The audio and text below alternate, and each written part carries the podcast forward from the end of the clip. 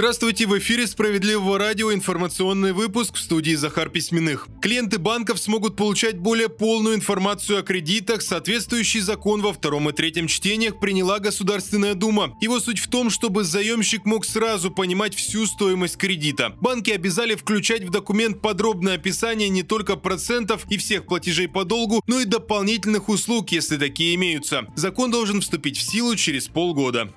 В России прогнозируют рост цен на соки и другие безалкогольные напитки. Об этом пишет коммерсант со ссылкой на крупнейших в России производителей и поставщиков таких товаров. Причины банальный курс валюты нарушение части логистических цепочек из-за санкций. Все это приводит к удорожанию некоторых видов сырья. Кроме того, введение акциза на сахар влияет на затраты производителей. Тем временем в Минсельхозе говорят, что не получали информацию о повышении цен. Кроме того, чиновники заверили, что сейчас в стране достаточный ассортимент разнообразных видов соков и безалкогольных напитков в совершенно разных ценовых категориях.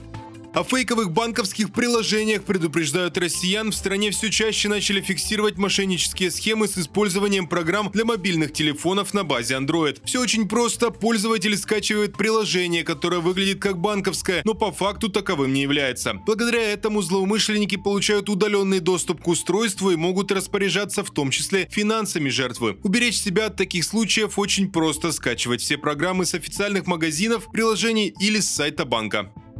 Далее выпуски новости Центра защиты прав граждан. Благодаря нашим специалистам одна из управляющих компаний в Самарской области внезапно нашла деньги на ремонт дома. Все случилось в Тольятти. Ирина Карташова несколько лет мучилась от сырости в своей квартире. Плесень, грибок, конденсат на стенах, состояние жилья только ухудшалось. Виной всему жуткое состояние межпанельных швов, которые пропускали влагу. Женщина не раз обращалась в свою управляющую компанию, но там постоянно ссылались на нехватку средств и откладывали ремонт. Тогда Ирина Карташова Петрова решила обратиться в Центр защиты прав граждан. Там сразу указали на ошибки в работе коммунальщиков. Восстановление межпанельных швов – это текущий ремонт. А значит, управляющая компания должна его делать за счет средств, которые ежемесячно получает от жителей. Правозащитники сперва напомнили сотрудникам управляющей компании об этом, но вновь получили отказ. Тогда юристы Центра составили обращение в прокуратуру, и внезапно у ЖЭКа появились средства и специалисты. Ирина Карташова рассказала, что альпинисты пришли быстро, а после ремонта швов рассказали об об их действительно ужасном состоянии. Отстаивайте свои права вместе с Центром защиты прав граждан. Наши специалисты работают по всей стране. В Тольятти ищите нас на улице Юбилейной, 37.